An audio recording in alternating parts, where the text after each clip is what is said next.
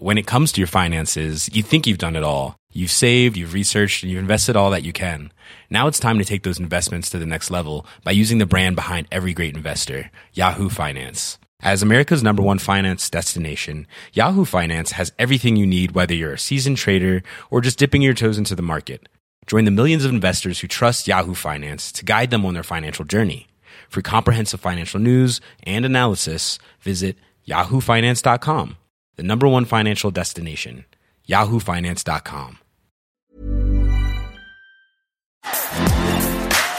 Bonjour à toutes et à tous, c'est Bart et je suis ravi de vous accueillir pour ce nouvel épisode du podcast Extraterrien, le podcast qui interviewe des sportifs hors du commun. Le but de ce podcast est de vous partager leurs secrets, leur vie et d'en apprendre beaucoup plus sur eux afin d'en tirer un maximum de conseils. Donc si vous aimez le sport, l'aventure, le développement personnel ou que vous aimez simplement vous inspirer de personnalités remarquables, alors ce podcast est fait pour vous. Juste avant de commencer, j'ai quelques messages à vous faire passer. Si c'est la première fois que vous écoutez le podcast, je vous remercie d'être arrivé jusqu'ici. D'ailleurs, je vous recommande l'épisode avec Mathieu Torder qui a traversé l'Antarctique à seulement 27 ans. D'autre part, si vous ne le savez pas, j'ai beaucoup d'ambition avec ce podcast et je souhaite aller chercher des sportifs de plus en plus incroyables. Et j'aimerais vraiment interviewer vos sportifs préférés.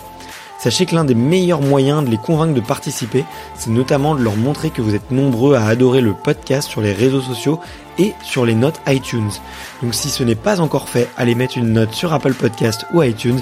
C'est vraiment ce qui m'aide le plus à inciter des sportifs connus à venir témoigner. Si vous écoutez plutôt sur Spotify, vous pouvez très facilement le partager en story sur Instagram, taguez-moi et je vous repartagerai. J'en profite donc pour vous rappeler le nom du compte Instagram, c'est extraterrien.podcast. Suivez-le et vous y retrouverez les coulisses du podcast.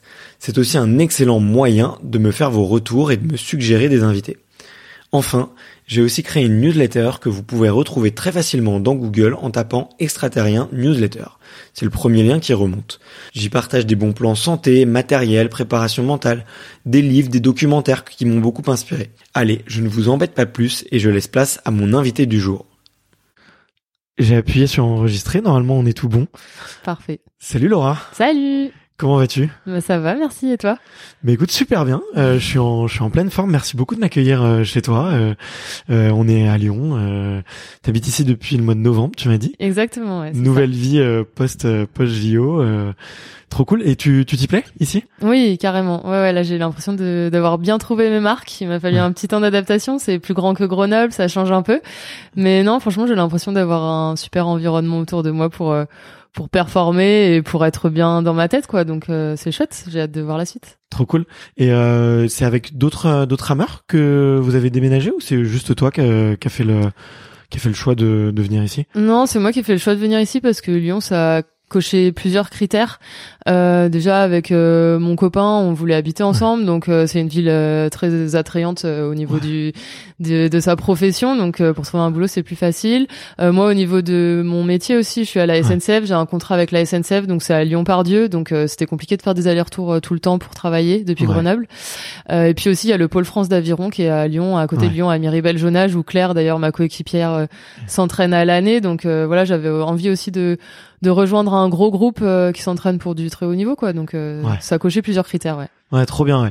Et puis j'avais entendu aussi que tu étais assez proche de l'EM Lyon, peut-être. Non, non, c'était non, c'est l'école de Grenoble, pardon. Oui, c'est ça. J'ai fait l'école. Ouais, j'ai fait Grenoble école de management. Ok, ouais, pardon. À Grenoble, exactement. Et oui, oui, j'avais un cursus euh, spécialisé, de, enfin exprès pour les sportifs de haut niveau, donc c'était chouette de pouvoir continuer les études en même temps que le sport.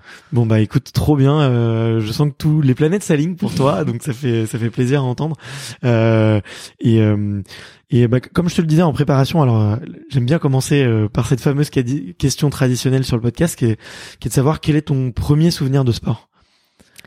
Euh, de sport, de sport en général, moi mon premier souvenir, enfin le celui qui me marque le plus, je pense, c'est quand je faisais du tennis.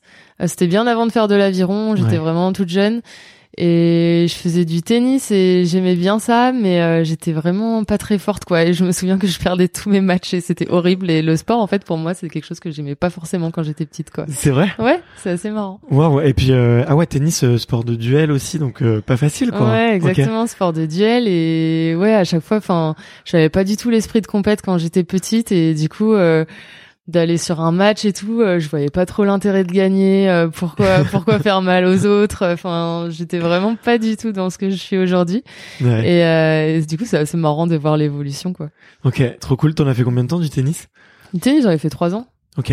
Et euh, mais c'est marrant de dire tu vois, de voir un peu l'évolution, euh, qu'on peut être un enfant et pas avoir spécialement l'esprit de compétition ou, ou l'envie de gagner, et finalement euh, d'être capable de transformer ça avec euh, avec l'âge. Aujourd'hui, est-ce que tu vois, c'est alors c'est pas un sport de duel l'aviron, mais t'es quand même sur une course. Il faut mm. quand même être meilleur que les autres. Ouais. Euh, comment est-ce que tu ouais comment est-ce que t'as transformé ça? Euh, Ouais, bah aujourd'hui comment ça s'exprime ton ton ton esprit de compétition peut-être ouais, Je pense que ça s'est fait assez naturellement dans le sens où je me suis mis à fond dans l'aviron. C'est un sport qui me m'a tout de suite plu. Il y avait une grande euh, équipe de filles de mon âge euh, au club de Grenoble. Elles avaient l'air de s'éclater. Vraiment, j'avais envie de m'intégrer à ce groupe-là, de me faire plein de copines. Et en fait, de fil en aiguille, bah, je me suis mis à m'entraîner de plus en plus. Et du coup, euh, bah, ce groupe-là, en fait, il était hyper fort. J'ai eu de la chance d'atterrir dans un club. On était le meilleur club français à l'époque. et du coup, un gros groupe très performant. Et donc, bah, grâce à ça, j'ai intégré ce groupe-là et du coup, c'est vrai que à partir de ma deuxième année, je fais déjà championne de France avec les filles. Et en fait, petit à petit, bah voilà, les, les médailles sont arrivées. Et au début, j'étais jamais toute seule. Enfin, c'est vraiment le groupe. Donc, euh, je me disais bon, bah c'est grâce aux autres que je suis que je suis médaillée. Et en fait, euh, bah plus après, plus les années avancent et plus on a de compétitions aussi en individuel. Et et là, bah j'avais à cœur aussi moi de réussir euh, toute seule. Mais je pense que c'est vraiment avec les entraînements en fait que je me suis forgé un peu ce caractère c'est pas vouloir écraser les autres parce que j'ai jamais été dans ce mm. truc là mais c'est plus euh, bah vouloir moi me dépasser être euh, à mon 100% le jour J et savoir pourquoi je m'entraîne en fait. Enfin que ça convertisse euh, le bon jour quoi. Mais jamais en étant vraiment dans le truc de il faut que j'écrase tout le monde et un truc un peu malsain enfin c'est pas trop moi quoi. Mais mais non mais je te comprends à 1000% je sais pas si tu sais mais moi j'ai fait sport études tennis donc donc j'ai fait beaucoup beaucoup de tennis et j'en ai fait j'en ai fait une overdose quoi justement de cet esprit de même si je suis pas bon, euh, il faut que je gagne. Euh, il faut euh, et si je peux rendre l'autre encore plus mauvais, je vais mm. le faire. Et il y a un côté effectivement sur le duel qui est pour moi qui était très dur à gérer. Et aujourd'hui, je me rends compte avec l'âge que je suis beaucoup plus heureux, épanoui et, et j'ai beaucoup plus l'esprit de compétition ou dans les sports où je suis beaucoup plus maître tu as de ma performance individuelle sans que ça influe trop sur les autres et qu'il n'y ait pas ce ce rapport un peu de, de force et de, de confrontation quoi. Bah euh, ouais c'est ça. Bah moi c'est un peu ça hein, l'aviron on est chacun dans notre lindo donc euh, j'ai pas moi j'ai pas forcément tout de suite des moyens euh, pour que l'autre euh, aille moins vite en fait. C'est juste moi qui peux aller plus vite que l'autre mais je peux pas influer sur euh, sur sa performance directe quoi. C'est pas un sport de combat je suis pas enfin voilà c'est à moi d'aller le plus vite dans ma lindo et point barre quoi. C'est vrai c'est vrai. Mm. quoique bah tu sais on parlait de Jérémy Azou juste avant de, de commencer. Tu te souviens de son histoire à Londres là avec les avec les Anglais? Donc lui il le voit un petit peu comme une tentative de déstabilisation cette je, je, alors je, je, me souviens peu exact, exactement techniquement, mais en gros, tu, durant les 100 premiers mètres, tu peux avoir un problème technique. C'est ça. Ben... Et les Anglais ont essayé de démarrer très fort. Ils, il est, le rameur est sorti de sa chaise plus ou moins. Exactement. Et ils ont simulé une faute technique alors qu'il y en avait pas vrai, enfin une casse technique alors qu'il n'y en avait pas vraiment eu quoi. Ouais. Bah après c'est, ouais, on saura jamais vraiment le fin mot de l'histoire, je pense, si c'était fait exprès ou pas. Mais euh, mais oui oui c'était ça. Avant il y avait une règle. Bah depuis depuis ce moment-là il y a plus cette règle. Donc maintenant euh, quoi ah qu'il se passe dans les 100 premiers mètres la course ne s'arrête pas. Euh, mais oui oui en fait ils ont eu un problème. Euh, ils ont eu un problème le, sur le bateau anglais et du coup ils ont tout de suite levé la main. La course s'est arrêtée alors que peut-être ils avaient juste fait un mauvais démarrage et en fait bah ça a pénalisé tout le monde parce que tout le monde a dû recommencer quoi. Ouais c'est clair ouais. ouais, ouais. Puis euh, sachant que Jérémy c'était enfin son, gros point fort c'était notamment le départ où mm. il arrivait à être costaud forcément s'il a fait un kilomètre dans le vent euh, c'est ça. enfin peut-être pas un kilomètre c'était pas un kilomètre mais tout de suite ça ouais. De mètres, même quand on n'y est pas préparé psychologiquement je pense sur une, sur un départ euh, de finale des Jeux Olympiques faire un faux départ commencer et tout, enfin ça ça prend du jus quoi, donc euh, c'est sûr que c'est pas facile. C'est des choses auxquelles euh, toi tu t'es préparé avant euh, avant justement avant ta finale ou même, euh, ou, enfin avant une compétition, tu, tu te prépares un peu. Je sais que t'es un peu friande de développement personnel et, et de préparation mentale à visualiser des des éléments un peu perturbateurs comme ça ou des, des faits de jeu euh, complètement imprévus. Bah ça m'est arrivé beaucoup par le passé d'essayer un peu de, de tout prévoir les différents scénarios de course, mais en fait je me suis vite rendu compte que on a beau prévoir euh, 100 scénarios, euh, c'est peut-être encore un autre qui va sortir du chapeau le jour J. Ouais. Donc euh, non, je prévois plus. Enfin, j'essaie plus de me dire ça va se passer comme ça, comme ça, parce qu'on sait pas en fait, mais j'essaie juste d'être hyper adaptable, de réussir à tout le temps m'adapter, quoi qu'il se passe dans Ouais. n'importe quelle situation, de le prendre. euh, enfin de le prendre du mieux possible pour que ça influence euh, le moins possible sur euh, mon état psychologique, sur ma perf et enfin ça reste que après je dois faire une course euh, au taquet donc peu importe ce qui se passe, euh, Mm. il faut que je sois prête à y aller à fond. Mais du coup ouais, c'est vraiment on a vraiment plus misé sur le mot adaptation, vraiment euh, toujours euh, être réactif plutôt que d'essayer de prévoir euh, les 12 000 scénar- scénarios quoi. Ouais, c'est c'est c'est hyper intéressant ce que tu dis. Ouais, vous avez capitalisé sur ce mot-là. Euh, Ah oui, carrément. vous en avez parlé, Ouais. vous l'avez verbalisé ensemble, Bah, vous avez c'est- travaillé dessus. Oui, oui, carrément. Bah, surtout là, avec le Covid et tout, c'est vrai que nous, notre préparation, elle a quand même été assez chamboulée. Bien sûr. ouais. Euh, déjà le report d'un an, donc euh, ça fallait fallait l'accepter, fallait s'adapter. Euh, et puis ensuite, euh, bah même les six derniers mois, enfin plus on se rapprochait de la compétition, plus bah nous on sentait qu'on y arrivait petit à petit, mais on avait encore euh, ce doute de est-ce que ça va vraiment être maintenu quoi. Jusqu'à la veille des Jeux, on était euh, dans notre lit, dans le village olympique, et on voyait des articles passer comme quoi les Jeux pouvaient encore être annulés quoi. Ouais. Donc euh, en fait on s'est on s'est juste dit bah ok ça ça aura lieu ça aura pas lieu on sait pas mais nous en tout cas si ça a lieu il faut qu'on soit à notre meilleur niveau Mm. et qu'on ait aucun regret et après bon on verra comment ça se passe comment la semaine des jeux se passe comment euh, la série la demi-finale la finale enfin on prenait vraiment les choses les unes après les autres au lieu de penser tout de suite à à la médaille à la fin que forcément on rêvait d'aller chercher mais vraiment plus de être capable de de faire du mieux possible à l'instant présent tout le temps en Ok. fait. Est-ce que ça se travaille, tu vois, cette capacité d'adaptation euh, du type, je sais pas, euh, l'entraîneur euh, un matin qui vient te réveiller beaucoup plus tôt ou, ou qui te dit, bah aujourd'hui euh, vous allez vous inverser les places euh, euh, ou euh, tiens, il y a plus de déjeuner ce midi, donc euh, ça se travaille. Enfin, tu vois, il y a des, des petites techniques comme ça. Vous avez fait des, des exercices? Euh, ouais, ça se travaille carrément. Déjà, ça se travaille dans l'état d'esprit. En fait, Ouais. quoi qu'il se passe, ça peut être quelque chose à l'entraînement, quelque chose dans la vie perso, quelque chose, une organisation qui se passe pas exactement comme on aurait voulu. Bah, c'est réussir, ouais, tout de suite à se dire, ok, bah, C'est pas grave. je l'accepte. En fait, ça se passe comme ça. J'ai aucun moyen d'action dessus. Enfin, c'est un imprévu. C'est moi, je peux pas influencer dessus. Donc, euh, qu'est-ce que je peux faire là maintenant tout de suite pour que je l'accepte du mieux possible et que je reparte euh, au taquet? Et ouais, ouais, ça nous est arrivé. Bah, notre coach, il aimait bien sur la dernière ligne droite, euh, par exemple, pendant des séances de musculation où on a tel nombre de répétitions à faire. On en peut sur un exercice. Donc, par exemple, les tirades, on a 70 tirades à faire à une cadence imposée. Ouais. Et ben, il s'amusait euh, à n'importe quel moment de dire, ok, bah là, t'en rajoutes 30 et tu devais pas t'arrêter et tu devais aller, aller ju- aller jusqu'au bout de ta série, quoi. Et en fait, c'est juste le truc qui sur le moment t'énerve, t'as pas envie et t'es déjà claqué, t'as juste envie de faire euh, le programme mais pas d'en faire plus, quoi. Et non, t'étais obligé de tout faire parce que c'était, euh, ouais, il nous testait un peu comme ça, quoi, de réussir à s'adapter tout le temps à, ok, bon bah, je dois faire ça, bah je le fais et j'avance, quoi. Ouais, à changer le programme, à vous sortir Ouais. un peu de votre zone de confort et tout. Ouais. C'est hyper intéressant, c'est hyper Mm. intéressant. Et euh, comment tu le, tu le travailles avec euh, ouais Claire, tu l'as dit beaucoup dans l'état d'esprit en parlant, en vous disant ok, euh, toutes les deux, euh, bon bah quoi qu'il arrive, on c'est pas grave, on reste concentré Mm. et on avance. Mais euh, c'est, euh, je sais pas, peut-être que l'une est un peu plus contrôle fric entre guillemets que l'autre. Je sais pas Mm. comment ça se travaille à, à deux. euh, S'il faut Ouais. en parler, mettre des mots, mots dessus, c'est euh, Ouais, carrément. Bah, c'est vrai que nous, on est un binôme, on est quand même très différentes. On est très complémentaires, mais très différentes. ouais, Euh, moi, je suis quelqu'un de plus posé, de plus calme, de plus ouais réfléchi. Je prends vraiment le temps de prendre euh, Ouais. Mes décisions. Claire est un peu plus euh, voilà un peu plus jeune. euh, elle court à fond de partout et Ouais. voilà. Mais enfin, c'est chouette, c'est c'est trop chouette de, du coup qu'on soit complémentaires comme ça. Et euh, et on a énormément bossé sur notre communication, euh, beaucoup les deux dernières années avec notre préparatrice mentale. ouais, Euh, c'était euh, en- des coachings en individuel, mais aussi en groupe en fait, Mm. euh, tous les trois avec notre entraîneur. Et, euh, et c'était hyper important de travailler sur cette communication, sur réussir à choix des mots. ouais, c'est le choix des mots parce qu'on s'est rendu compte qu'on disait souvent pareil, mais pas du tout de la même façon. Enfin, en gros, on avait l'impression que l'autre disait disait l'inverse, alors que pas du tout. Euh, elle disait exactement comme moi, mais juste euh, les mots n'étaient pas du tout les mêmes.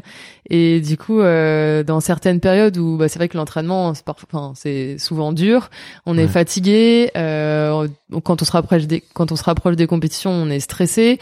Euh, nous, on a le poids aussi qui joue un rôle parce qu'on est dans une catégorie de poids, donc on fait un, quand même un régime, donc on peut vite être irritable. Enfin, il y a quand même pas mal de de petits de petits grains de sable qui peuvent vite euh, se mettre dans la mécanique, quoi. Donc si on n'a pas une très bonne communication et une bonne osmose, ça nous a déjà joué des tours, joué des tours et, et entaché notre confiance, quoi. Donc nous, c'était hyper important de réussir à communiquer, à dire quand ça va, quand ça va pas à se poser, à, enfin voilà, faire des feedbacks et vraiment être euh, être ouvert en fait et pas avoir peur de d'avouer des faiblesses ou des choses comme ça. Ouais, mais c'est c'est cool, c'est cool. Euh, enfin, que tu puisses en parler aussi euh, librement et le j'ai j'ai cru comprendre aussi que toi t'avais traversé enfin les mois avant les jeux une grosse période de doute parce que tu t'es tu t'es blessé. Mm. Euh, T'as pu te reposer sur elle du coup à ce moment-là. ouais, parce que c'est un projet de plusieurs années. Mm. Euh, parce que vous avez quasiment toujours ramé ensemble, si je Oui, me depuis trompe 2017, on est ensemble. Ouais. On est associés ensemble depuis 2017 et et oui, oui, c'est vrai que bah, sur nos premières années, on avait un peu le rôle. Euh, moi, j'étais un peu la maman du bateau et je faisais beaucoup attention à Claire, voilà. Et des fois, ça nous a aussi un peu joué des tours parce que elle est très forte. J'ai énormément de confiance en elle. Enfin, j'avais pas forcément besoin d'avoir ce rôle-là, mais ça s'est fait assez naturellement parce que j'ai plus d'expérience et que je suis plus âgée. Et c'est vrai qu'en fait, euh, ça s'est un peu inversé. Et quand euh, je me suis blessée euh, à six mois des Jeux, je me suis fait très mal au dos. J'ai été arrêtée pendant un mois. Enfin, en, tout et pour tout, ça m'a pris deux mois vraiment à revenir à mon à mon niveau de avant ma blessure. Et dans la dernière ligne droite des Jeux, bah, c'est clairement pas la préparation optimale, quoi. Donc dans la tête, ouais, il y a beaucoup de doutes.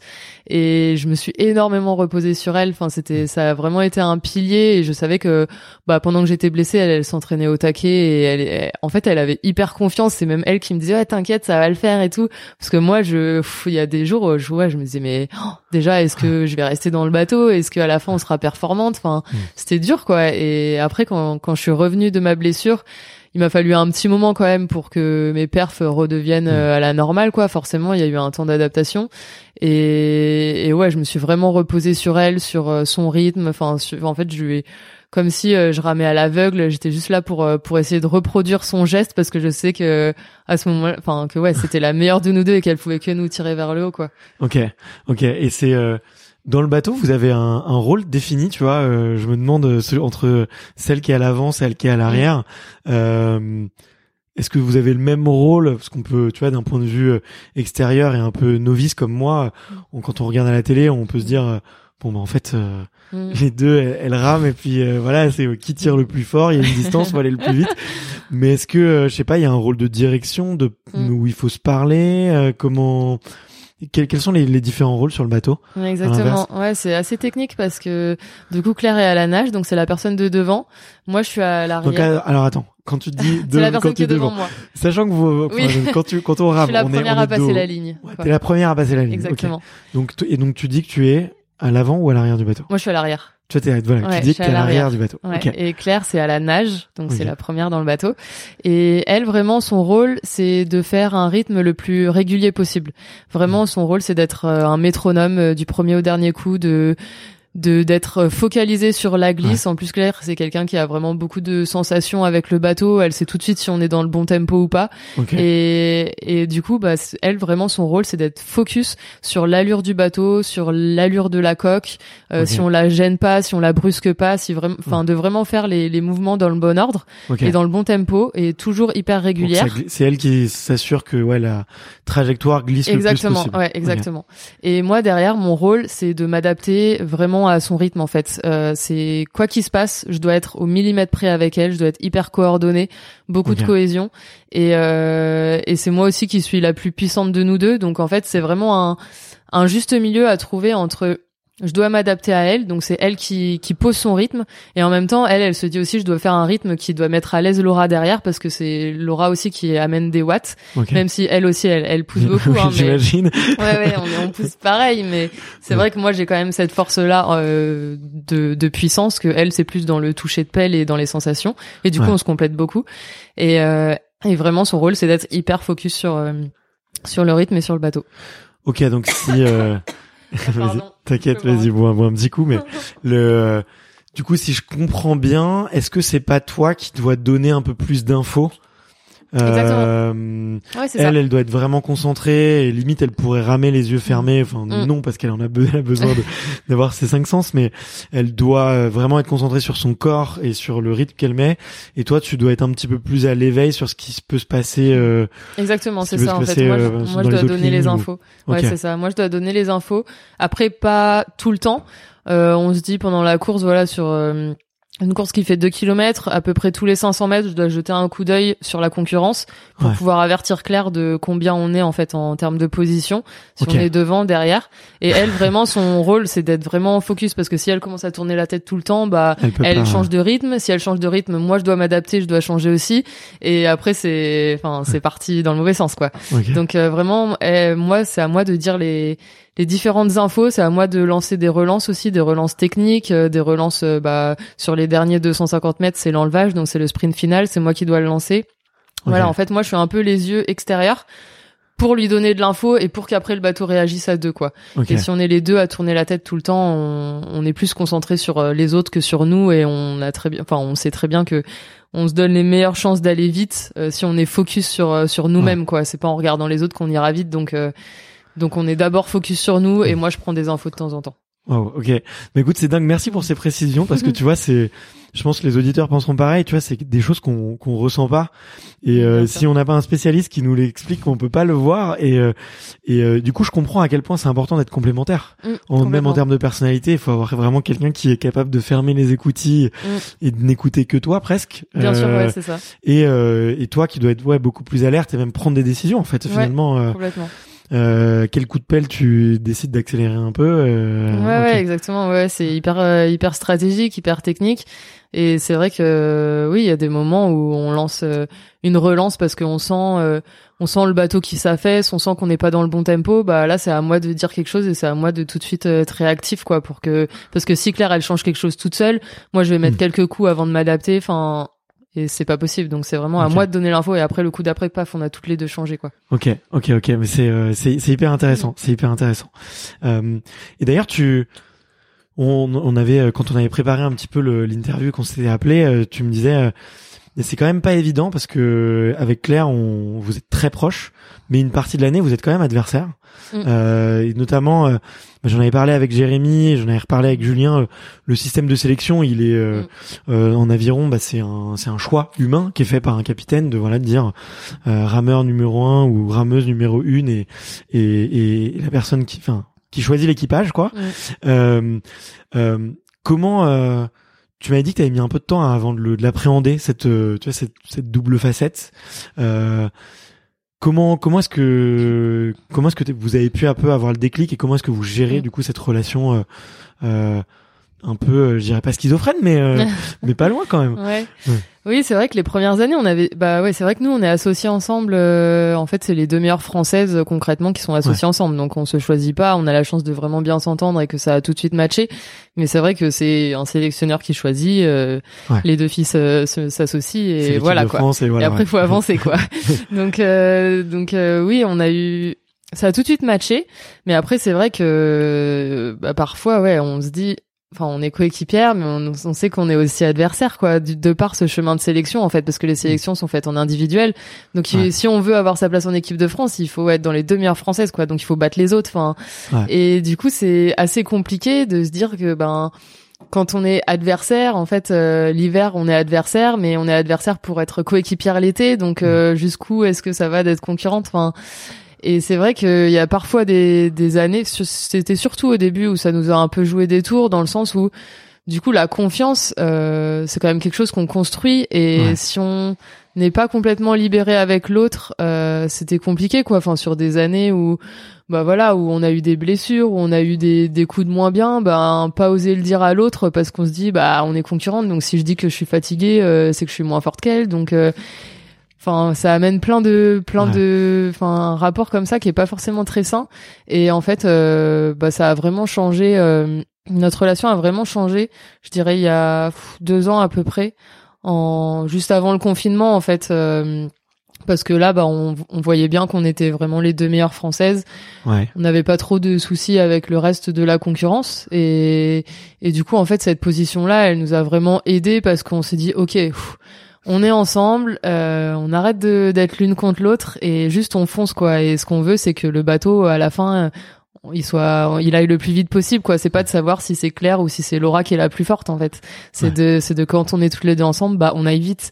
Et en fait, euh, à partir de ce moment-là, on a un peu arrêté de se tirer la bourre tout le temps, de d'être un peu dans ce truc de euh, d'être concurrente. Enfin, c'est vraiment plus en fait se tirer vers le haut et céder que parce enfin, et céder dans le sens où quand on le fait en individuel, bah c'est pour penser à la suite en fait, et c'est pas sur le moment sur le moment présent, c'est vraiment bah là par exemple, on fait encore des entraînements où on est l'une Ouais. contre l'autre. hein. Enfin, c'est normal et c'est aussi ce qui nous fait progresser. Mais on sait toutes les deux qu'on le fait pour euh, notre double après et pour qu'on soit hyper performante ensuite ensemble, quoi. Mm. Et ça, L'équipe euh, a pris le dessus sur ouais, les vraiment, et- Ouais, ouais. Et ça, euh, vraiment, l'équipe a pris le dessus. C'est exactement ça. Et ça s'est vraiment confirmé quand, euh, bah, du coup, quand j'étais blessée. Ça, ça m'a vraiment fait énormément plaisir et ça a vraiment euh, assis notre confiance dans le sens où bah j'étais blessée ils auraient très bien pu me remplacer avec la troisième et et dire bah ok. Laura elle va pas au jeu elle est blessée bah on lui prend sa place quoi et en fait Ouais. quand j'ai vu qu'il y avait aucune remise en question qu'on était enfin que le bateau français c'était Claire et Laura et point barre et en fait je me suis dit ah ouais mais des fois on se prend la tête pour rien en fait c'est juste nous et il faut juste qu'on fonce quoi et en fait depuis euh, bah je sais que voilà faut faut qu'on assure hein, faut qu'on soit les deux meilleures françaises et point barre mais euh, Ouais. mais vraiment on le fait pour la suite en fait pas juste pour le solo on le fait pas juste pour les qualifications on le fait vraiment pour euh, pour euh, après pour la saison internationale Ouais, et pour notre double en fait et ça Ouais. ça a vraiment tout changé Ouais, ouais, mais c'est c'est c'est hyper euh, complexe, je trouve, à appréhender. Tu vois, quand quand je t'entends parler, parce que tu vois, euh, effectivement, tu vois, je me mets à la place de, Claire euh, au mois d'avril dernier. Euh, bah, j'imagine que tu vois, ça lui démange de d'aller au jeu, quoi qu'il Mm. arrive. Elle sait pas. Euh, moi, elle, elle t'a jamais montré un seul doute et tout, mais tu vois, c'est vrai que si elle avait eu une seconde de doute, ouais, et que carrément. tu peux dérouler la pelote de laine, tu te dis ouais, ça peut effectivement euh, euh, aller loin, tu vois, et en même temps c'est justifié de donc euh, c'est c'est intéressant. Mais en tout cas, vous faites un super duo Mm. et ça s'est vérifié, euh, ça s'est vérifié cet été et en plus euh, c'était euh, c'était hyper ouvert, non? C'était, euh, enfin, de ce que j'ai cru comprendre, tu vois, en, regardant les images euh, et même en, en repréparant l'interview, c'est que vous étiez vraiment dans le chapeau euh, de tête. On comptait sur vous, vous étiez attendu euh, déjà plusieurs euh, plusieurs titres à deux, mais qu'il y avait des bateaux aussi qui que vous aviez jamais concu, enfin, contre lesquels vous aviez jamais couru. Je crois c'était. euh, Bah, à cause ça du Covid, il y a certains bateaux que, oui, euh, enfin, surtout les bateaux hors Europe, en fait, on les avait pas vus depuis un petit moment. ouais. Donc, on savait euh, pas trop. Après, on n'était pas archi favorite dans le sens où ça nous est déjà arrivé de faire des très belles perfs. On avait déjà fait une médaille euh, au championnat d'Europe euh, en 2019 ensemble. Ouais. Mais, euh, mais on, mais on ne fait pas partie des favorites dans le sens où on était toujours un peu, euh, toujours sur les places de quatrième, cinquième. Enfin, on n'était jamais loin du podium, Ouais, ouais. mais on était toujours un peu dans le deuxième wagon. Et, euh, et du coup, euh, bah, on est arrivé sur les jeux, ouais. On, on voyait vraiment qu'on avait progressé sur la dernière ligne droite et on savait que ça allait jouer à rien. Vraiment, Ouais. on est dans une catégorie où on est les deux. À chaque fois, dans, dans chaque bateau, c'est les deux meilleurs de chaque nation, en fait. Ouais. Parce que dans notre catégorie de poids, en poids léger, il y a que cette catégorie-là qui est olympique. Donc, on sait Mm. que, enfin, les, les forces sont pas dispersées avec euh, plusieurs bateaux. On est vraiment à chaque Ouais. fois contre les deux meilleurs de chaque nation, quoi. Et du coup, ce qui fait que c'est une catégorie ça, qui est hyper dense aussi, ouais. ouais, qui est hyper dense, hyper euh, relevée. Et donc, euh, bah, quand c'est dense, oui, on se dit, bah, on a toutes les chances. Et puis, en même, Mm. euh, et puis, en même temps, bah, on est 10 à avoir euh, toutes les chances de médaille, quoi. Donc, euh, après, il faut réussir à, à convertir. Mais, mais oui, on y allait en sachant que on avait des cartes pour jouer, quoi. Mais du coup, c'est, tu vois, c'est une des questions que je voulais te poser. Euh, c'est euh, comment est-ce que tu te conditionnes pour te dire j'ai une chance. Parce que euh, il y a, euh, il y a effectivement, il y a peut-être euh, un bateau euh, de, il y a peut-être un bateau de, de favorites. Euh, Il y a peut-être d'autres filles qui vous ont, qui vous sont passées devant sur une dernière compétition ou ou d'autres dont vous savez que les performances peut-être en individuel montrent qu'elles sont très très fortes.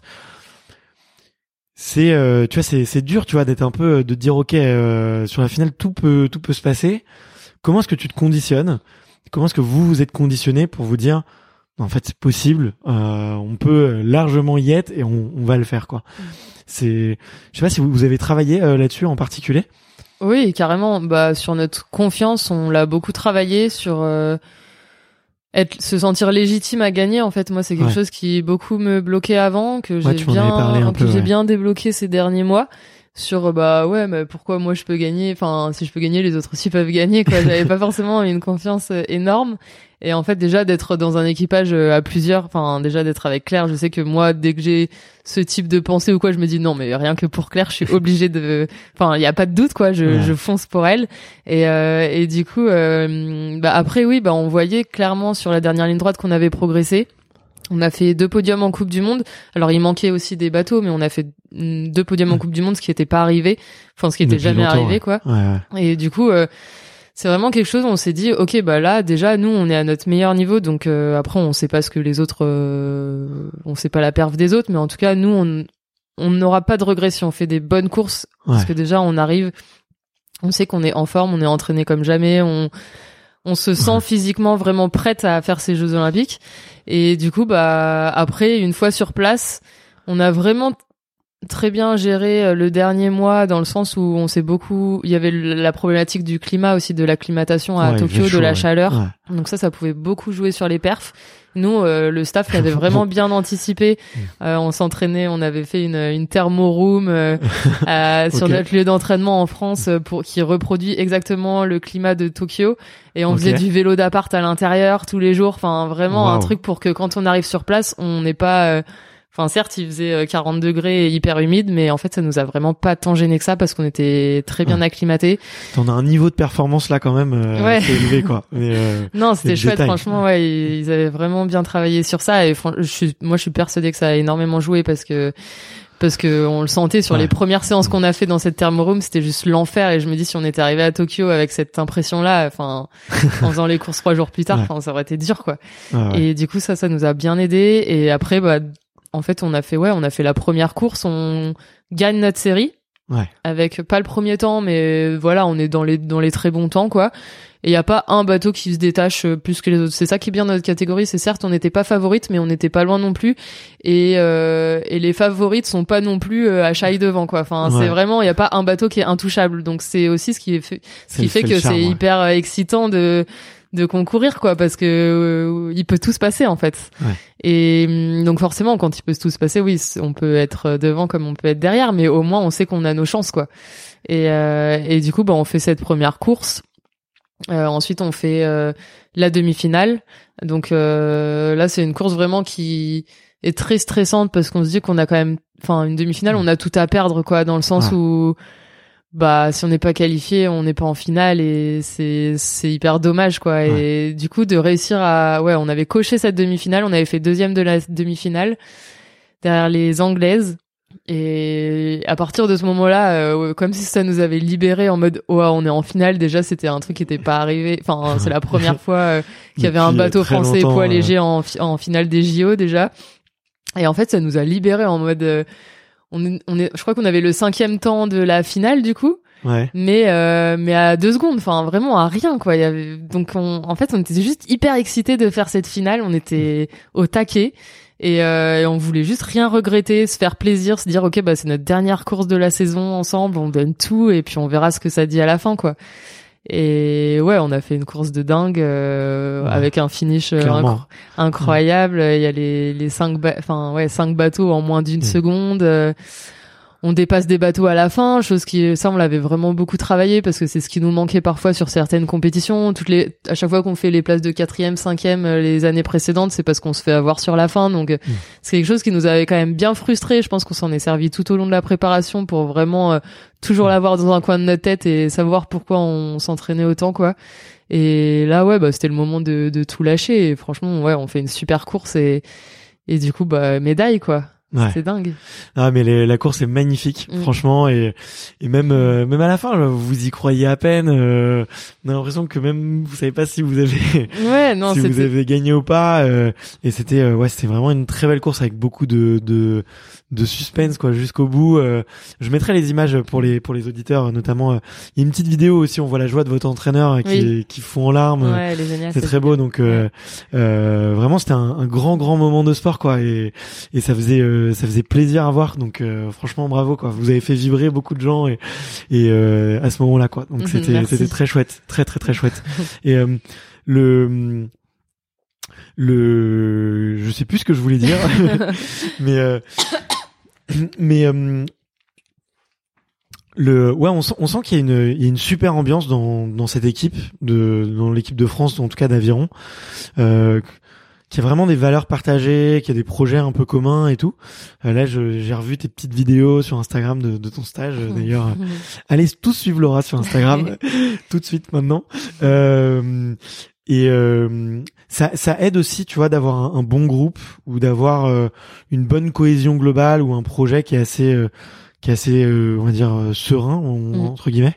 Carrément. Ah oui, c'est hyper important. Enfin, on est deux dans le bateau, mais on est beaucoup plus autour. Et puis s'entraîner dans une dans un groupe, en fait, euh, bah c'est pour moi c'est indispensable. En fait, on se tire tous vers le haut avec les garçons, avec les filles. Et c'est vrai qu'en fait, euh, ces derniers mois, ça nous a beaucoup rapprochés euh, à cause du, enfin grâce ou à cause du Covid, mais euh, le Covid a fait que, bah, par exemple, juste avant de partir aux Jeux Olympiques, on a été à huis clos pendant un mois euh, sur euh, notre lieu de stage avant de décoller pour le Japon. Et donc on avait pris voilà la décision de voir personne euh, pour éviter de enfin pour s'éloigner le plus possible euh, du Covid pour euh, minimiser les chances de l'avoir parce que un cas de Covid dans l'équipe on était tous cas contact on partait pas à Tokyo hein, donc c'était Ah ouais. c'était c'était réglé Euh, et en fait Et ce ça, qui ça fait peur. Ouais, ça, ça faisait très peur et en fait on avait vraiment pris tous la, la décision bah, d'une façon euh, collégiale, tous ensemble. Ok, ce sera dur, mais on prend la décision de voir personne. Et ça, en fait, ça a fait qu'on s'est vraiment serré les coudes à fond Ouais. euh, et ça nous a vraiment rapprochés. Quoi, on a passé un mois de stage, Il mais y avait les garçons aussi. il y avait des euh, garçons, ouais, on était une petite quinzaine. C'était un mois, donc ça fait partie des stages les plus longs. Euh, il est tous passé hyper vite pour tout le monde parce qu'on était juste euh, content d'être là et et en fait on savait que c'était dur euh, pour tout le monde. Mais euh, on se tirait vers le haut, on faisait des après-midi où bah, d'habitude c'est vrai qu'il y a des gens qui viennent nous voir, on s'échappe un peu et là on savait qu'on n'avait pas d'échappatoire dans le sens où on pouvait pas faire autre chose que juste être entre nous, mais du coup on s'est vraiment on a vraiment encore plus appris à se connaître tous ensemble, à, à s'apprécier autre que par l'aviron. Et en fait on a partagé des moments dingues euh, Ouais. tous ensemble en équipe quoi. Et on s'est vraiment serré les coudes et ça fait que je pense qu'on avait vraiment un super groupe euh, à Tokyo. Et puis bah un groupe aussi performant hein. les garçons ils font champion olympique en double. Donc euh, sûr, ouais. quand on a la chance de s'entraîner à côté d'un bateau enfin d'une référence comme ça on peut que tous élever notre niveau quoi. Et et du coup non c'est- c'était vraiment chouette. Et depuis je pense qu'on a vraiment créé quelque chose qui fait que oui il y a une très bonne ambiance dans dans l'équipe de France quoi. Et et là en plus dans dans le futur on aura la chance de faire encore plus de stages euh, bah, voilà mixtes avec les garçons. Et ça on sait qu'à chaque fois ça ça nous fait beaucoup de bien quoi ça tire vers le haut tout le monde Bon bah écoute c'est super chouette, super Mm. chouette, ça fait plaisir à entendre et et, euh, et ça se ressent ouais que tu vois que dans dans certaines équipes euh, il y a quelque chose qui se dégage et et, et que ça tire tout le monde vers le haut, tu vois. euh, et c'est pas euh, et à l'inverse, tu vois, quand tu le sens un peu moins dans d'autres équipes, ce- tu le ressens aussi. Donc euh, c'est donc euh, c'est c'est super. Mm. Enfin, c'est bien de, de pouvoir en parler, de pouvoir le féliciter et et, euh, et ça montre. Je pense même euh, à tout le monde, même euh, quand on est euh, je- et je sais qu'il y en a parmi euh, parmi les auditeurs euh, qui sont euh, soit qui managent des petites équipes ou qui sont entrepreneurs. bah, en fait, quand tu quand il y a une vie de groupe et une cohésion qui qui fonctionne, euh, tout tout prend quoi, tout, Ah tout ouais. fonctionne bien quoi. Exactement, ouais, non, c'est clair. Puis on a envie de, ouais, de, de réussir pour l'équipe, de, enfin, de se faire plaisir, quoi. Et nous, c'est vrai, quand on a vu les, les, les garçons faire champion olympique, c'était le jour de notre demi-finale. Ouais. Et c'était à deux heures de notre course et on n'arrivait pas du tout à se concentrer pour notre course parce qu'on était bassin, en plus, ouais euh. parce qu'on était juste trop contente pour eux. Enfin avec Claire on on était à la pesée et toutes les autres filles elles étaient hyper concentrées, hyper enfin froides et tout. Et nous on on pleurait de joie parce que les garçons avaient réussi quoi. Mais comme si c'était nous qui avions réussi tellement en fait on était hyper soudés à ce moment-là et c'était trop chouette et et ça nous a ouais ça nous a même donné des ailes et ça nous a donné envie de faire pareil euh, le lendemain à la finale quoi. Et ça Ouais. nous a vraiment Ouais, ça Ouais, booste. c'est- Ouais. ça booste, euh, clairement, ouais. Et euh, là, t'as as parlé de, de, de peser. Vous faites euh, quelque chose pour, euh, je sais pas, vous limitez euh, l'eau ou vous limitez, euh, vous limitez, euh, je sais pas le, ce que vous, ce que vous prenez un peu avant, avant de vous peser. Ouais, faites attention. Oui, alors après nous c'est vraiment un... on est sur un sport euh, d'endurance de force quand même, donc on fait vraiment très attention avec le régime dans le sens où on perd pas au dernier moment parce qu'on le paye direct après sur, euh, enfin à ce niveau-là, euh, la... enfin si on est fatigué, si on est cramé, c'est mort quoi. Enfin c'est, on peut pas pousser autant que d'habitude, on n'a pas la même fraîcheur physique, mentale, enfin et tout de suite ça se paye direct quoi. Et donc on a, on fait vraiment l'effort nous de descendre à ce poids-là très progressivement. Euh, on est suivi aussi par un nutritionniste, donc ça c'était hyper important. Et après non, bah l'eau clairement on joue pas dessus parce que on sait, enfin on nous le répète assez que 1% de déshydratation c'est 10% de perf en moins. J'aimerais bien le vérifier une fois parce qu'on me l'a toujours sorti cette phrase, mais je sais pas si c'est vraiment vrai, mais euh, mais en tout cas non l'eau, enfin on, fait vraiment hyper attention d'être très bien hydraté. Euh, bah, surtout à Tokyo sous des chaleurs comme ça. Enfin je pense que celle qui était déshydratée, euh, enfin ça aurait été c'était compliqué quoi. Donc euh, non non, on fait très attention. Après ouais, on le fait on le fait progressivement euh, plusieurs semaines avant pour vraiment euh, se sentir en forme au moment où on est au poids quoi et pas être dans le creux de la vague parce qu'on est au régime quoi. Et c'est pas, euh, tu, tu vous pesez du coup régulièrement Ah oui, bah en période de régime comme ça où on doit être au poids. Ah oui, bah tous les jours, ouais, carrément au minimum, enfin même plusieurs fois plusieurs par jour. Fois par jour. Ah ouais, bah oui. C'est c'est pas ça fait pas une petite charge mentale quand même euh, importante euh... euh aussi carrément. Après, on l'a aussi travaillé euh, avec notre prépa mentale. Euh, moi, c'est pas quelque chose qui me prenait la tête le régime parce que je me dis, bah c'est un poids, on doit y être et puis bah staff, je suis assez terre à terre. C'est vrai que Claire avait un peu plus de mal dans le sens où ce qui la faisait stresser, c'était si on n'était pas au poids le matin. Euh, c'est vrai qu'on peut être disqualifié en fait. Si on passe la pesée qu'on n'est pas au poids on est disqualifié. Mais euh, mais en fait après on, on, a quand même on a une heure de battement dans lesquels on peut perdre le poids qu'on a en trop pour quand même euh, être être engagé dans la course quoi. En fait on a entre deux heures et une heure avant la course pour aller se peser au poids bah nous, ça nous est jamais arrivé de pas être au poids parce qu'on fait les efforts avant. Mais oui, il y a déjà des bateaux qui se sont fait disqualifier parce qu'ils étaient pas au poids. Mais euh, et ils font quoi du coup pendant ces deux heures-là? Bah en général, euh, ils se couvrent euh, au taquet et ils vont courir ou ils font du rameur. En fait, c'est pour transpirer de l'eau. Voilà, ouais, c'est ça. Ouais. Donc ça nous est déjà arrivé le matin de nous lever un peu trop haute et du coup d'aller mm. courir 20 minutes histoire de perdre un peu et là passer la pesée et après tout de suite reboire quoi. Mais on n'est pas déshydraté sur des longues périodes, c'est vraiment sur des minutes quoi. Ok, ok, ouais, c'est mm. c'est pas comme les boxeurs qui sont capables de faire. Euh, alors je je sais pas si c'est vrai, mais il y a des mythes qui disent que ouais, ils font quasiment du 10 kilos, euh, de la fonte de 10 kilos et qui reprennent juste après quoi. Mm. Bon, je sais pas comment ils font, on fait mais pas ça. parce que vous vous avez la pesée et la course c'est dans la foulée quasiment. Bah la course c'est deux heures après.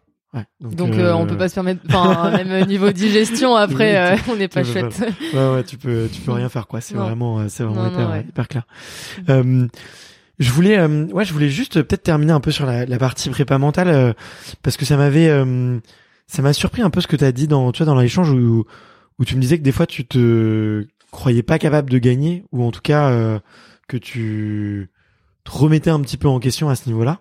Et j'ai l'impression que tu as beaucoup beaucoup travaillé sur sur ce sur ce sur ce, ce point-là. je pense que tu vois, c'est un le un peu, je sais pas si c'est un syndrome de l'imposteur ou un, petit doute, tu vois, mais c'est quelque chose que, qui est universel, mm. tu vois, que beaucoup beaucoup de gens ont. Et, euh, et toi, ce que tu m'avais dit, c'est que bah t'as l'impression que certains l'ont pas du tout, que les les grandes championnes mm. elles l'ont pas, les grands champions l'ont pas. Euh, du coup, euh, est-ce que tu pourrais nous nous donner un petit conseil à nous communs des mortels, tu vois, de comment un peu oublier ce syndrome de l'imposteur et de se dire moi aussi je peux le faire et même les grands et les grandes doutent quoi. Mm. C'est bah en fait c'est clairement ça. Enfin c'est la dernière phrase que tu as dit. Tout le monde doute en fait. Euh, et ça c'est vraiment Mais comment comment on est un sûr déclic. Comment on est sûr bah de regarder euh, je sais pas regarder des, des reportages même sur les plus grands enfin sur euh, sur enfin et moi en fait ce qui me ce qui me bloquait c'était à chaque fois que je doutais à chaque fois que je me remettais en question à chaque fois que j'étais pas sûr de moi en fait je me disais I'm Sandra, and I'm just the professional your small business was looking for. But you didn't hire me because you didn't use LinkedIn jobs. LinkedIn has professionals you can't find anywhere else, including those who aren't actively looking for a new job but might be open to the perfect role, like me. In a given month, over 70% of LinkedIn users don't visit other leading job sites. So if you're not looking on LinkedIn, you'll miss out on great candidates like Sandra. Start hiring professionals like a professional. Post your free job on linkedin.com/achieve today. Laura, enfin les autres ils sont sûrs, mais comment ils font pour euh, être sûrs d'eux comme ça? Et en fait c'est une apparence, euh, tout le monde Ouais. doute, même les plus grands sportifs, les plus grands champions. Si on leur parle euh, juste avant leur course, enfin personne est sûr de gagner quoi. C'est c'est du sport, enfin tout peut se passer, donc euh, tout le monde doute en fait. Et moi vraiment j'ai eu ce déclic là ces derniers mois avec euh, mon prépa mental où j'ai vraiment pris conscience en fait que même les meilleurs doutaient quoi.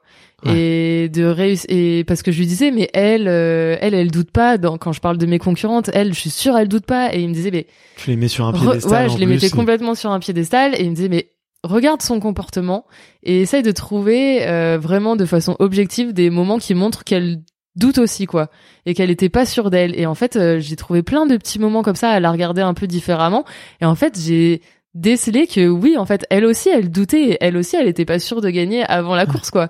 Et en fait à partir de ce moment-là ça m'a vraiment fait un déclic énorme où maintenant je sais que bah je veux aussi gagner. Oui j'ai des doutes et j'autorise ces doutes. Euh, c'est hyper important euh, de de s'autoriser à douter parce que Ouais. le doute c'est quand même aussi ce qui nous permet de nous remettre en question. Euh, nous Ouais. euh, c'est ce qui nous permet de progresser enfin après c'est juste qu'il y a des moments pour tout et oui douter une heure avant la course c'est pas bon mais Mm. douter euh, un mois avant quand on est en pleine prépa c'est très bien parce que ça permet de progresser et donc c'est juste voilà s'au- s'autoriser ces moments-là, mais par contre bah sur les moments où on doit être au charbon et on doit être à fond, bah là non, là je me dis ok bah l'autre aussi elle a peut-être douté hier soir, bah moi j'ai douté hier soir, mais aujourd'hui là je me lève et là je, suis une battante et je veux gagner aussi quoi. Ok. Est-ce que tu l'as, t'as personnifié le doute?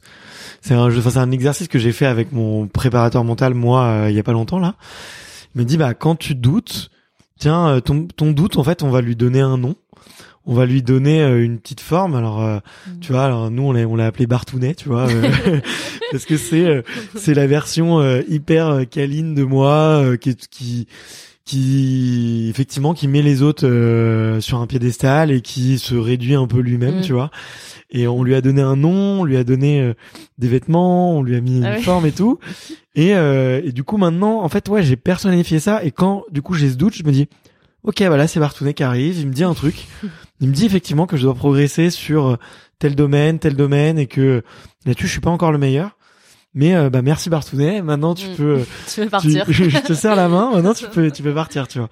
Moi, j'ai fait cet exercice-là et ça m'a. euh, Bon, c'est un peu drôle parce que effectivement, Bartounet, tu vois, c'est un peu risible et moi, j'aime bien en, rire et c'était aussi le but, tu Mm. vois, de rire de son doute euh, pour l'accueillir un, un peu avec différemment.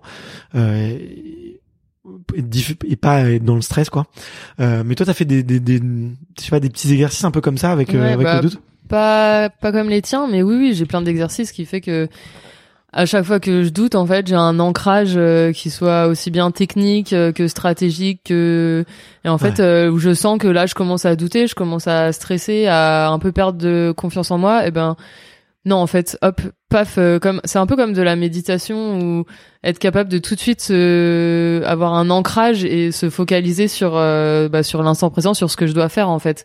Et si par exemple je suis sur euh, je suis sur l'eau, je suis sur mon bateau euh, une heure avant la course, euh, je vois les autres concurrentes, je me dis waouh elle elle a l'air trop forte euh, et je commence à douter, à minimiser. Et ben là je me dis non bah je me reconcentre tout de suite sur ce que je dois faire là techniquement pour moi être euh, à mon 100% quoi. Et Ouais. hop tout de suite en fait j'ai des ancrages bien spécifiques qu'on a cadrés et qui font que bah hop je je switch, euh, je- j'accepte ce, cette pensée je- mais je maintenant je me dis ok bah là je pense à ce que je dois faire maintenant quoi. t'as un exemple d'an- d'ancrage pour euh, comprendre euh, exactement euh, tu vois euh, Ouais, bah après il y a des ancrages techniques dans le sens où bah je pense tout de suite à ma prise d'eau par exemple, c'est un moment technique du geste qui est hyper important à pas louper pour que le bateau après aille le plus vite possible. Donc Et tu mets toute ta pensée sur Ouais, ce sur moment là, ouais. comme ça tu chasses voilà, un peu les autres c'est pensées. ça, quoi. ouais. Et Ouais, tu- c'est de l'hypnose méditation. C'est ça, quoi. Exactement. Et ça peut être sur la respiration aussi. euh, Enfin, ça peut être sur plein de choses, quoi. Et et après, une autre chose que mon prépa mental m'a dit, qui m'a vraiment fait réfléchir et qui m'aide là encore, euh, enfin tous les jours. Et je pense euh, jusqu'à la fin de ma vie, c'est la phrase de euh, euh, regarder euh, son concurrent, c'est perdre son avantage concurrentiel. Dans le sens où quand tu regardes les autres, en fait, t'as toujours tendance à les mettre sur un piédestal, à te minimiser. Et du coup, en fait, c'est jamais bon. Enfin, c'est de regarder les autres. Certes, c'est tu prends des infos de temps en temps, mais d'être concentré sur les autres, c'est pas ce Mm. qui toi te fait avancer, quoi. Et du coup, à chaque fois, intéressant, ouais. Ouais, et Ouais. du coup, euh, maintenant, à chaque fois que je commence à me dire, ouais, elle, euh, elle a l'air trop forte, euh, ou je regarde les autres, ouais, elle rame trop bien. et bah, non, en fait, de les regarder, moi, je me minimise, je me minimise, et du coup, bah, je suis moins forte. Donc, en fait, non, là, je, j'arrête de les regarder, je suis juste concentrée sur moi, ce que je dois faire, et me donner tous les moyens, quoi.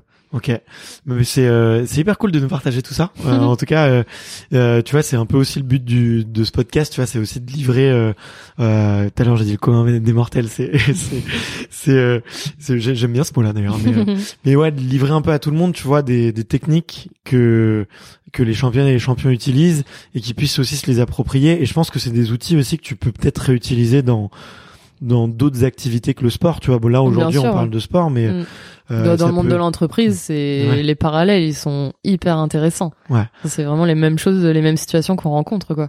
sur euh, enfin t'as des exemples? Parce que toi du coup tu es ouais t'as mentionné la, la SNCF tout à l'heure Ouais, exactement. euh, t'as des exemples ouais de je sais pas de de petits outils que t'as réutilisés dans dans ton job euh, et dans dans ta vie pro?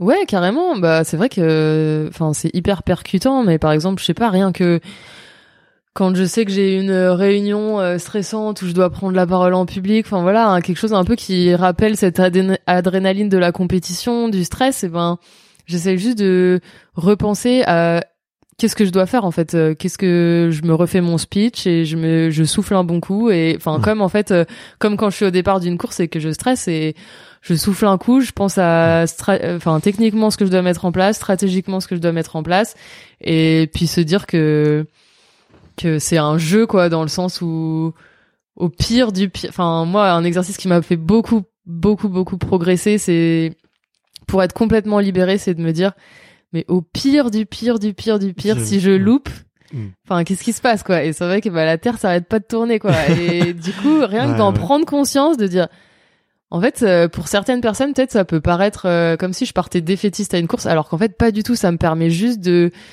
de me dire que bah si je loupe, c'est pas la fin du monde. Donc en fait, j'ai je me mets Mm. pas de pression outre mesure, juste je fonce parce que j'ai trop envie de réussir, mais ce sera pas la fin du monde. Les gens ils seront, ils- mon entourage Ouais. m'aimera quand même. euh, Je, enfin ils seront quand même fiers de moi et et ça, ça m'a vraiment permis de, de passer un cran. Et à Tokyo, c'est sûr que ça m'a aidé parce qu'avec toute la pression des jeux, Mm. je savais qu'on était attendu, la médaille, etc. Euh, c'est sûr que j'ai fait cet exercice juste avant la finale. Je me suis dit, mais au pire du pire du pire, si tu loupes, bah, bah je loupe quoi. Et puis bah rendez-vous dans quatre ans, ce sera dommage, mais tant pis quoi. Et il y aura Ouais. aussi des avantages à avoir loupé quoi. Ça c'est dur de les trouver, mais il y en ouais, aura trouver les aussi quoi. opportunités ouais, Et ouais, ouais. du coup, bah, en fait, ça permet juste d'être complètement libéré le jour J et tout donner, quoi. Mais c'est hyper intéressant. Ouais. C'est un exercice que je suis en train de faire en ce moment et trouver les trouver les opportunités dans euh, des choses un peu euh, malheureuses ou Mm. dans des échecs. Mais il y en a toujours. hein. Et il y en a toujours, ouais. Et effectivement, quand tu trouves, euh, quand tu fais cet exercice-là, tu te dis, ah bah en fait, euh, finalement, euh, Et en fait, le, Mm. le plus beau, c'est quand, avec du recul, tu dis, ah, mais c'est chouette ce qui m'est arrivé. Ouais. Genre, la blessure, moi, euh, je le voyais pas du tout euh, sur le moment parce que t'es en pleine blessure euh, à Mm. trois mois des jeux. Enfin, difficile de voir le positif quand même. Et après, par contre, mais, enfin, j'ai trouvé plein Ouais, de choses coup. positives, en fait. Et je me dis, mais si ça se trouve, enfin, là, je- j'en étais même venue à penser en me disant, mais, si je m'étais pas blessée, est-ce qu'on aurait fait cette médaille? Est-ce que j'aurais été aussi forte, quoi? Parce que j'ai débloqué plein d'autres choses en attendant, quoi. mais ouais, mais c'est clair. Mais, mais je pense que je suis une personnalité un peu comme toi. Tu vois, je remets beaucoup les choses en question. Mm. Je, euh, je suis un peu, un peu cérébral et j'essaie toujours de, de. Je pense que je peux toujours faire mieux et du coup, je me, je me remets en question. Et effectivement, cet exercice de se poser la question de la pire chose qui puisse Mm. arriver aujourd'hui. euh, bon bah moi moi tout à l'heure quand je suis venu, bah, je me suis dit exactement dit ça. Je me suis dit bon la pire chose qui puisse m'arriver c'est euh, on fait euh, cette interview, ça se passe super bien et puis euh, je sais pas ma carte mémoire plante et tout, c'est un truc. Bon bah je me rends compte euh, ce soir et puis euh, je te rappelle en panique pour voir si demain matin c'est possible ou quoi. Tu vois, je me suis je me suis vraiment dit ça quoi. Ouais. Et ça marche ça marche super bien ouais cet, cet exercice là et ça te ça te libère quoi. Mm, Tiens ok. complètement. euh, Mm. euh, Il y a plein, je peux, je peux faire plein d'autres choses et Mm. je peux continuer. Donc euh, c'est cool. Mais en tout cas, c'est, ça me fait vraiment plaisir de parler de tout ça. Euh, euh, bon, je suis à fond là-dedans en ce moment. Je lis des bouquins euh, là-dessus Mhm. et tout. Euh, D'ailleurs, toi, t'as peut-être euh, quelques lectures à partager ou ou des films ou des ou des, euh, des trucs. Euh, bon, je te, je te recommande euh, la mienne. Là, on m'a on, on m'a offert euh, la biographie de André Agassi. Ah ok. l'autobiographie de André Agassi. Et en parlant de champion qui doute, euh, Mm. lui, il en tient une sacrée couche. Ah, Euh, bah, je, je je sais pas si tu connais un peu son histoire. Euh, je crois qu'elle est disponible qu'en anglais, donc il faut être un peu. euh, je t'avoue que là, je le lis un peu en mode euh, lecture rapide, Mm. à partager un peu, euh, à partager, euh, à, enfin, à lire un peu dans tous les sens.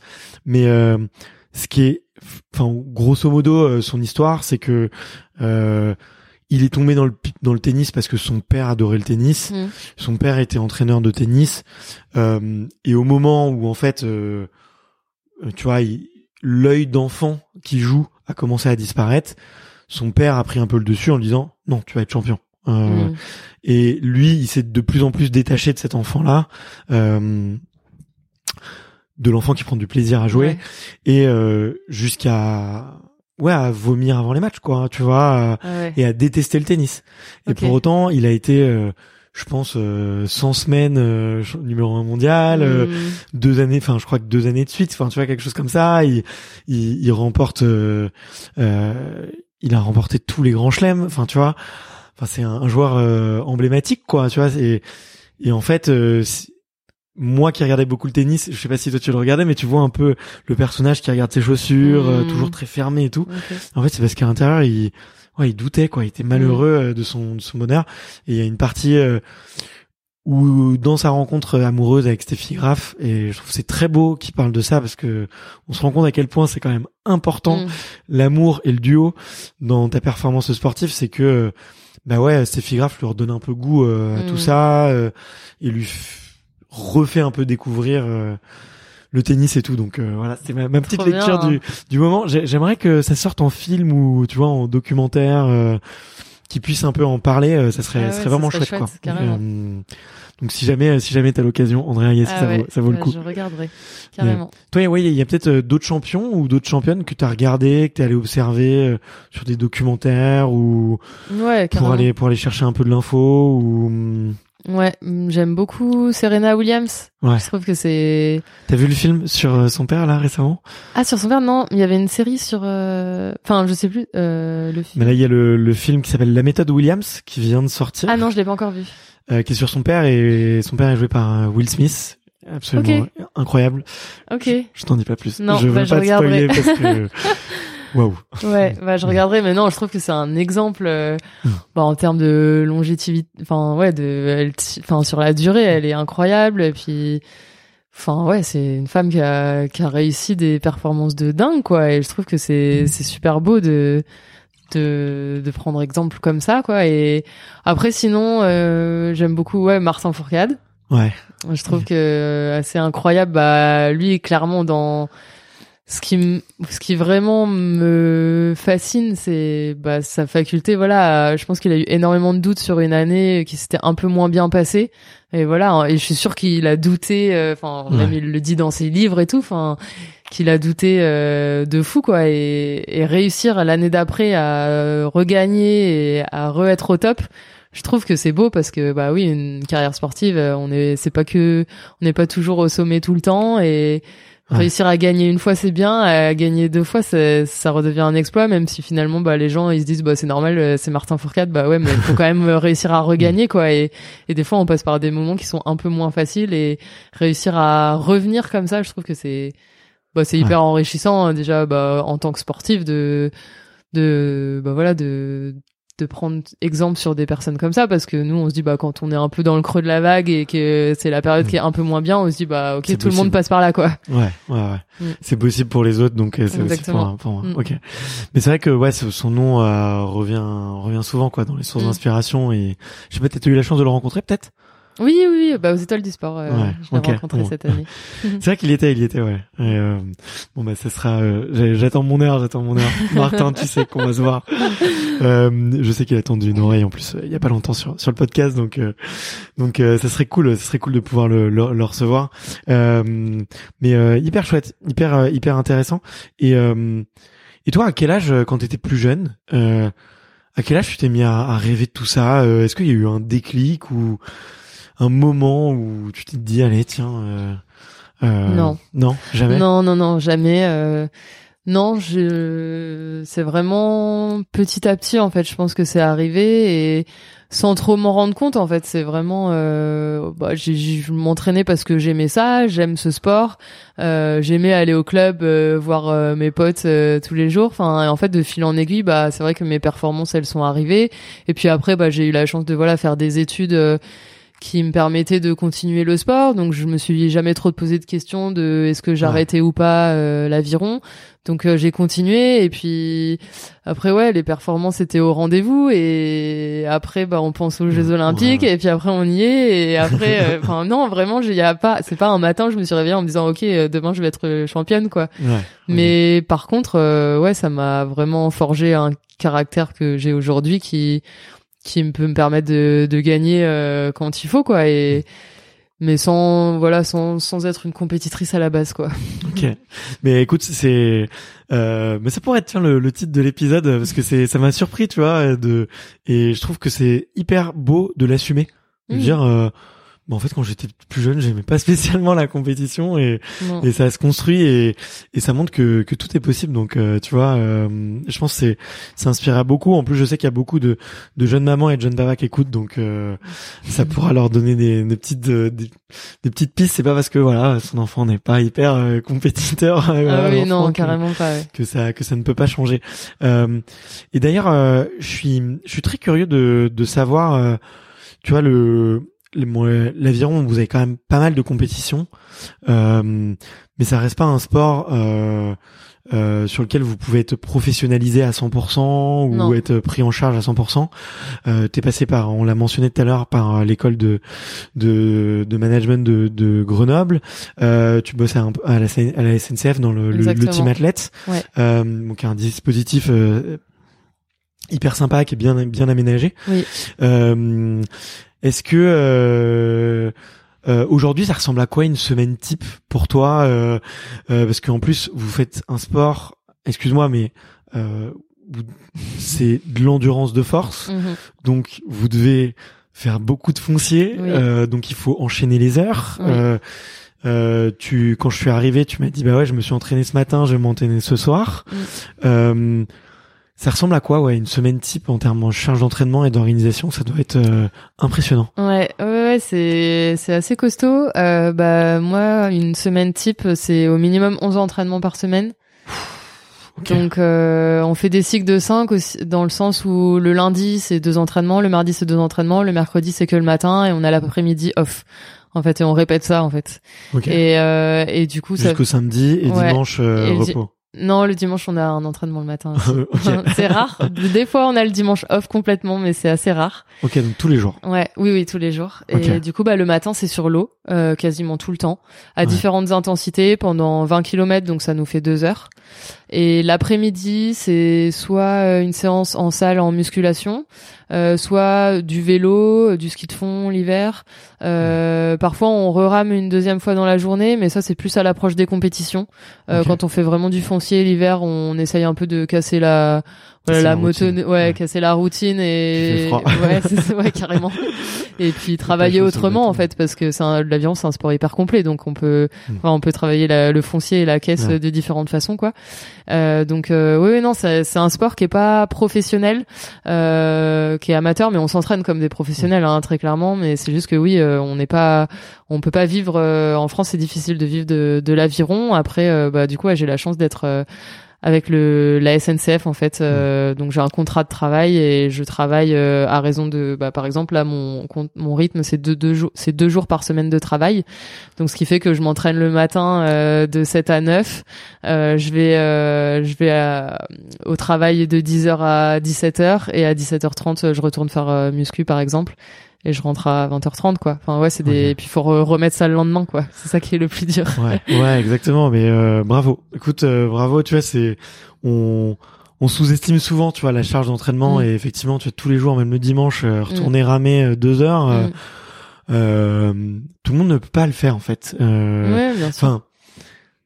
Enfin, si on pourrait te mettre tout le monde sur un bateau à ramer, mais il y a des matins t'as pas du tout envie d'y aller. Non, c'est clair, bah, c'est ça qui est le, le jour où t'as plus envie, euh, ouais. plus envie quoi. Ouais, ouais, c'est clair, c'est ça qui est le plus dur. Euh... Bah, le plus dur, nous, concrètement, c'est l'hiver. Euh, voilà, on n'a pas de compétition. C'est vraiment une période où on fait beaucoup, beaucoup de fonciers, beaucoup ah, d'entraînements, beaucoup d'heures. On se fait très mal pour euh, des échéances qui peuvent paraître parfois loin quoi. Donc Mm. c'est là où il faut réussir à garder cette motivation et à pas lâcher parce que c'est les entraînements de l'hi- de l'hiver qui conditionnent la réussite de l'été quoi. Donc Mm. euh, si on passe à côté maintenant euh, l'été prochain on sera pas du tout performante. Donc euh, c'est hyper important de même si les objectifs paraissent loin de se mettre quand même des petits points de passage à court terme pour euh, garder une motivation euh, quand même tous les jours quoi. Ouais, ouais, ouais. Le fameux qui pleure l'hiver, euh, sourire à l'été. exactement on connaît, euh, on connaît ça, ouais. Et euh, mais euh, en tout cas, c'est ouais, c'est impressionnant et c'est un, c'est un gros rythme, euh, pas facile à tenir. Donc euh, bravo et et euh, c'est c'est c'est super inspirant. Donc euh, Merci. euh, et peut-être, euh, tu vois, euh, au-delà du, bon là, on a parlé effectivement de l'hiver, on est en plein dedans, Mm. Euh, donc c'est une grosse période euh, effectivement où où il faut faut beaucoup forcer. Euh, toi, après les jeux, j'ai vu que tu avais pris euh, trois mois de, de break. Mm. Euh, ce que font pas tous les, Mm. enfin ce que font pas tous les les athlètes qui font les jeux. hein. Il y en a plein qui qui renchaînent assez vite Mm. finalement. J'ai l'impression. Pourquoi t'as fait ce choix-là, toi? Et puis, euh, qu'est-ce que t'avais envie d'y faire aussi? Euh, euh, J'imagine que que t'as dû bien couper, euh, couper. Donc, euh, Ouais, Et- c'était hyper important pour moi de vraiment euh, recharger les batteries à fond parce que c'est vrai qu'on a peut-être un peu minimisé l'impact du Covid, du report des jeux d'un an. ouais. Et en fait, c'était un peu, enfin, on s'en est pas rendu compte sur le moment parce qu'on était à fond dans le truc et parce qu'on était au taquet, on avait ces Jeux Olympiques dans la tête tous les matins en se levant. Mais de s'entraîner tous les jours, euh, deux fois par jour, euh, et garder ce- cette flamme et cette motivation euh, intacte en sachant pas si à la fin ces jeux allaient être maintenus, ça crée quand même une certaine usure qui fait que une fois que c'est fait, on se dit waouh, on l'a fait. Enfin, c'est genre juste improbable comparé à ce qu'on pensait il y a un an. euh, Enfin, on Ouais. pensait pas être là, quoi. Et, et juste, euh, c'est ouf. Mais du coup, je sentais vraiment que ma tête et mon corps avaient juste envie de couper. Et en fait, je me suis toujours dit que qu'après ces jeux, je couperais pendant quelques mois parce que ça fait. Ouais. Enfin, finalement, je rame depuis maintenant. euh, plus de dix ans, euh, j'ai jamais pris plus de trois semaines off euh, de vacances quoi. D'habitude on a trois semaines off euh, au mois de septembre et puis après on rembraye quoi. Et en fait je me suis toujours dit que j'avais envie vraiment juste de pff, souffler un coup, profiter. Et puis là en fait ça s'est fait vraiment assez naturellement parce qu'avec les sollicitations euh, post JO et tout, en fait j'aurais pas pu m'entraîner euh, normalement. De toute façon, Ouais. enfin ça aurait juste engendré plus de fatigue, je me serais plus blessée. Enfin en fait Ouais. donc j'avais vraiment envie de prendre les, les choses les unes après les autres. Là j'étais en mode bah je profite à fond de, enfin je l'ai, ouais j'ai tellement travaillé dur pour cette médaille que je veux juste profiter à fond pendant trois mois et après m'y remettre euh, là à fond et je sens je sens vraiment que que c'est le bon moment là depuis début janvier. J'ai j'ai repris vraiment à sur le rythme intensif de enfin normal début, quoi ouais. ouais, et et en fait ouais je je sens que dans ma tête euh, j'ai trop envie d'aller à l'entraînement tous les jours. euh, Je suis au taquet euh, et je sais que bah voilà les Jeux de Paris c'est c'est dans deux ans et demi donc ça peut paraître très proche. Finalement, ça va vite, ouais. Ouais, ça va vite, mais quand faut y aller deux fois par jour tous les jours, euh, c'est parfois ça peut paraître loin aussi. donc euh, donc faut aussi garder cette fraîcheur mentale euh, qui est hyper importante euh, pour la suite quoi. Et moi je pense que là c'était le bon moment et en tout cas je suis à l'aise avec cette décision d'avoir pris du temps pour moi et ça m'a juste fait trop du bien en fait. Bah complètement, t'as raison. Je Mm. pense que c'est c'est nécessaire Mm. et faut passer par là. Et puis euh, tu vois, bah hier je parlais avec euh, avec euh, Ophélie David et, et elle me disait que bah tu vois au Enfin, elle, elle a eu, elle a, elle a eu une grossesse, elle est revenue, elle a été championne du monde. Mm. euh, on a parlé justement, on a parlé de de maternité aussi, et, Mm. Et euh, en fait le corps il, il le fait très bien, donc euh, Ouais. faut pas du tout se vouloir de de faire des gros breaks comme ça. Au contraire, je pense que je Ouais, pense que même ça fait du bien, quoi. Ouais, Euh, ouais. Après, faut être patient aussi parce que quand on reprend, forcément, euh, quand on reprend après trois, quatre mois off, euh, forcément, on n'est pas au niveau euh, Ouais, ouais. du sur lequel on s'était arrêté. Mais je pense qu'il faut juste l'accepter, être patient et se dire que ouais, ça va revenir, quoi. Donc, euh, puis je serai prête quand il faudra. Ok. Et t'as fait quoi de beau du coup? Ah, j'ai profité à fond. on est parti en vacances. On a eu pas mal de sollicitations. euh, j'ai fait Ouais. la fête. J'ai fait le tour de tous mes copains, ma famille que j'avais pas pu trop voir ces dernières années parce qu'on faisait tellement attention avec le Covid que chaque soirée c'était euh, est-ce que j'y vais est-ce que j'y vais pas est-ce que enfin c'était vraiment dans la tête c'était c'était difficile quoi et Ouais. juste là ouais de profiter de bien manger euh, enfin ouais, Ouais. les choses de la vie sympa quoi Bon, bah cool, mais Mm. cool, ça fait plaisir, plaisir à entendre. Euh, J'ai une petite question de la fin que je pose à tous les Mm. invités. Euh, tu peux y répondre soit du tac au tac, soit si tu as envie de de détailler, tu peux. Euh, la toute première, c'est de savoir euh, c'est quoi une une journée parfaite pour toi? une journée parfaite euh, pff, bah concrètement, elle peut se passer euh, de plein de façons différentes, mais c'est juste une journée où où j'étais contente d'être là, où j'ai fait des trucs qui me faisaient grave plaisir, où je me sens bien, je me sens épanouie, et je suis contente de rentrer chez moi le soir en me disant ouais j'ai passé une bonne journée quoi. Mais après euh, il peut se passer plein de choses différentes dans la même journée. Ok, trop cool. Euh, Est-ce qu'il y a une une chose ou une question qu'on te répète tout le temps et qui te saoule par rapport à ton sport Euh... Euh... Bah c'est pas qui me saoule, mais c'est beaucoup. Enfin c'était surtout avant. Hein. Mais si ouais, si j'ai un, enfin moi ce qui ce qui bon pas m'énerver, mais ce qui ouais la, la petite remarque que que j'aime pas trop, c'est quand euh, quand on réussit pas un un événement et qu'on dit c'est pas grave, t'as le temps. Et en fait, euh, on se rend compte qu'on n'a pas le temps, quoi. Faut foncer parce qu'en fait, ça passe trop vite. Moi, je me revois des fois où on me disait, euh, t'inquiète, t'as le temps, t'as le temps. Et puis là, bah, en fait, euh, Ouais. faut y aller, quoi, parce que finalement, euh, le temps passe vite, quoi. Et, hum, et du coup, bah, si on peut euh, gagner dès le début, euh, faut, faut pas s'en priver, quoi. Ok, eh ben écoute, tu fais bien, tu fais bien de le dire, tu fais bien de le dire. Et effectivement, je, peux- je peux comprendre que c'est un peu agaçant euh, Ouais. de, de mettre ça sur l'excuse du temps. euh, Ouais. Et euh, bon, c'est c'est aussi euh, réconfortant dans le sens pour essayer de dire il y en aura d'autres et tu pourras Oui, c'est dans ce sens-là, mais c'est vrai que quand on s'entraîne et que on te répond, bah, t'inquiète, Mm. t'as le temps. Oui, d'un côté, ça fait plaisir parce qu'on se dit, bah, c'est vrai que c'est, Ouais. on n'est pas à la fin de la carrière et il y a encore plein de choses qui peuvent arriver, mais en même temps, bah, ça va vite et on s'entraîne pour, euh, pour, euh, pour performer aussi, quoi. Ok. Euh, Est-ce que t'as un, gris-gris ou un porte-bonheur? Euh, c'est pas un porte-bonheur, mais, euh, mais ouais, j'ai, j'ai un doudou. Ok. et que depuis que je suis née, on m'a offert ce doudou et, euh, et je suis toujours avec. Ouais, quand je pars, euh, quand je pars en stage, en compétition importante, euh, ouais, il est toujours avec moi. Là, il était à Tokyo et ouais, en fait, je me sens bien. Ça me fait référence, ouais, à, à la maison euh, quand on est un peu loin, quoi, et ça fait du bien. Ok, très chouette, très chouette. Euh, et euh, on, on a parlé un petit peu euh, de contrôle fric versus adaptabilité, pardon, euh, adaptation. Euh, c'est quoi ton, ton habitude que tu trouves euh, que tu trouves la plus euh, louche quand tu te compares un peu euh, avec quelqu'un qui fait pas de sport? Hmm.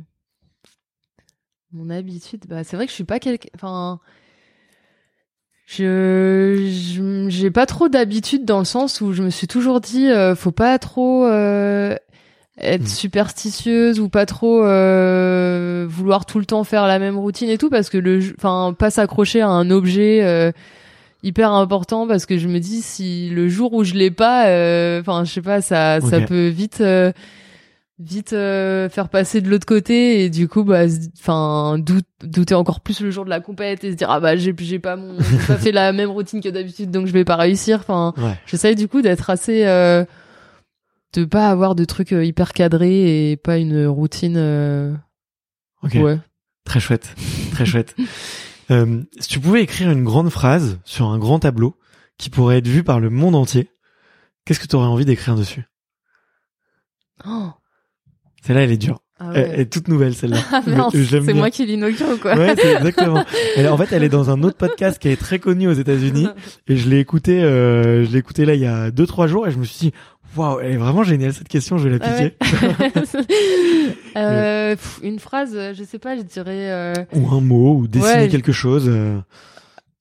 euh, moi, je dirais de tout faire euh, par plaisir, quoi. Enfin, de prendre du plaisir dans tout, parce que ouais, de bannir le il faut que ou enfin parce qu'en fait, quand on dit ça, c'est qu'on n'est pas vraiment dans quelque chose qui nous fait plaisir et en fait, si ça nous, si on est dans le plaisir, on est dans la performance aussi parce que, enfin, je parle d'un point de vue sportif, hein, mais euh, mais je sais que moi, quand ouais, quand on est juste heureux d'être là, heureux d'aller à l'entraînement, heureux de se confronter et qu'on se sent bien à l'aise, bien dans ses baskets et qu'on est épanoui, eh ben on peut que performer quoi. Et du coup, euh, pour moi, ce serait ouais de prendre plaisir dans ce qu'on fait ou sinon euh, changer quoi cool. et pas avoir peur du changement non plus. Ça marche.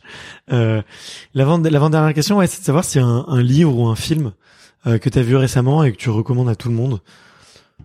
Non, ça peut pas être forcément récemment, mais euh, toi, ton Mm. film préféré, c'est quoi? Je suis nulle pour ces questions.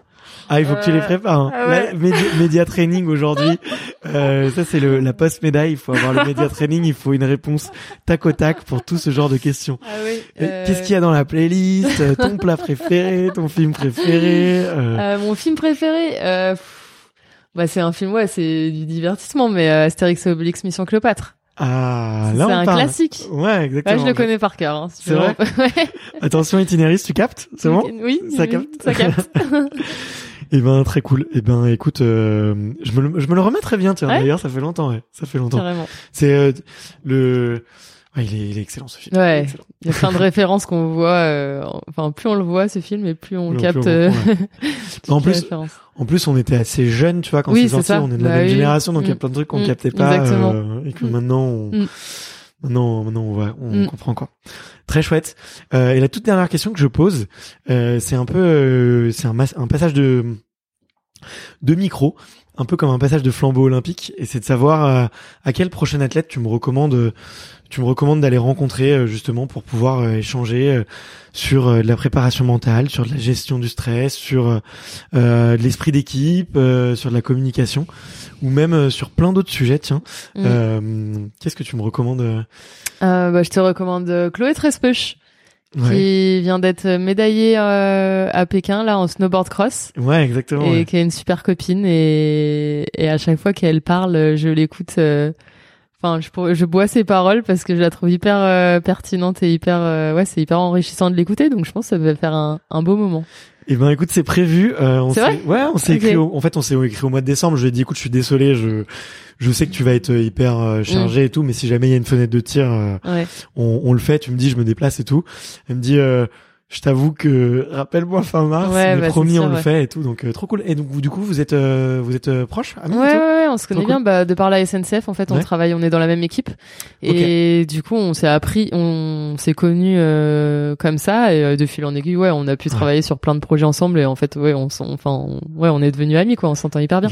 Et vous partagez un peu des tips, euh, je sais pas, de des tips, des contacts, des de entre championnes, tu vois. Ouais, bah je sais que elle m'avait posé plein de questions sur euh, sur les Jeux de Tokyo, sur le Covid, sur comment j'avais géré ça, et elle m'avait dit que ça l'avait bien bien aidé. Et puis moi, c'est vrai que ouais, à chaque fois, par rapport à son histoire, euh, voilà, elle elle fait quand même ses troisième Olympiades là. euh, elle a été médaillée il y a huit ans. Quand elle était Ouais. toute jeune, il y a quatre ans, elle loupe le podium. Enfin, ça a été hyper dur et de rebondir face à cet échec, euh, ouais, on en a parlé plein de fois et c'est hyper euh, hyper enrichissant. Ouais, elle est hyper, euh, elle est vraiment vraiment euh, inspirante. Je trouve. Ouais, Donc, euh, ouais. Mm. J'ai j'ai vraiment hâte et je suis très très heureux pour elle là, de cette euh, Mm. jolie médaille. Mm. Franchement, c'est c'est mérité. T'as suivi un petit peu les, les jeux d'hiver? Ouais, carrément. Ah bah oui, tout- tous les jours à fond. Trop cool dès, dès le matin euh, levé. C'est et ça. tout. Bon bah trop chouette. Euh, écoute, merci beaucoup Laura. Je Merci me à toi. je me suis vraiment régalé. C'était un super moment. Euh, on est rentré un peu dans les détails, dans la technique à Mm. certains moments. Je pense que euh, moi qui aime beaucoup la, la préparation mentale, forcément, je me suis régalé. Donc Ouais. c'était euh, mieux. c'était c'était super chouette et euh, et, et ça te va super bien d'en parler. Donc euh, donc trop trop chouette. J'espère que toi aussi t'as passé un bon moment. Exactement. Ouais, non, c'était c'était Bon, vraiment cool. sympa. Ouais, merci de d'avoir pensé à moi. Bah écoute avec grand plaisir et puis euh, puis bah écoute je te dis euh, à la prochaine fois que je repasse euh, sur Lyon te Avec faire un petit plaisir. coucou. Salut. Ciao.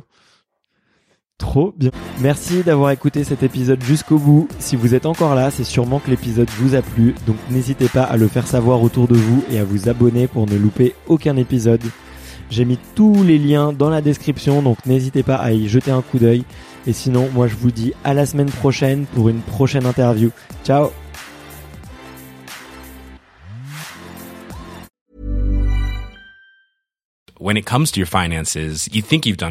You've saved, you've researched, and you've invested all that you can.